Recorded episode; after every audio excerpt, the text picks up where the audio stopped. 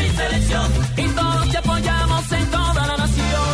Grito Colombia, esta es mi selección. Nos vamos para el estadio porque se formó el rumbón. Me pongo bien contento cuando ella metió un gol. Y no me pierdo un partido de mi bella selección. Todos brincamos juntos y gozamos con un grito.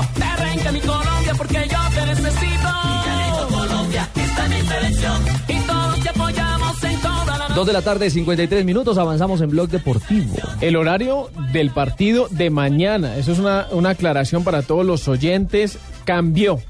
Empieza a las 8 y cuarto de la noche. Colombia contra Bolivia.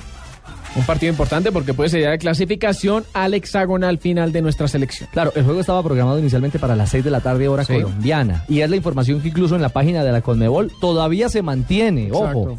Sí, porque hay gente que dice, pero es que en la Conmebol me dicen que es a las 6. Sí, pero aquí le contamos en Blog Deportivo, en Blue Radio, que el juego será 8.15.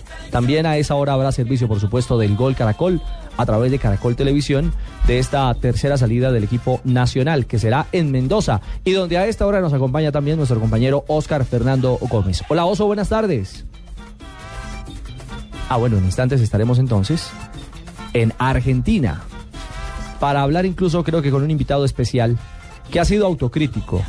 No solamente él, creo que la plantilla en general sabe que no se hizo un buen partido, que no se hizo una buena presentación y que se alejaron de, de los de los libretos o del punto de partida que en lo futbolístico ha logrado expresar esta selección en su proceso de formación, en los microciclos, hombre, y en el arranque del torneo, por lo menos en la primera parte frente a Paraguay. Exacto, es que lo que vimos en ese primer tiempo contra Paraguay es lo que el deber ser de la selección sub-20. Es el equipo que nos gustó a todos. En el segundo tiempo contra Paraguay ya vimos esos problemas en defensa que nos levantan la pelota y sufrimos una barbaridad.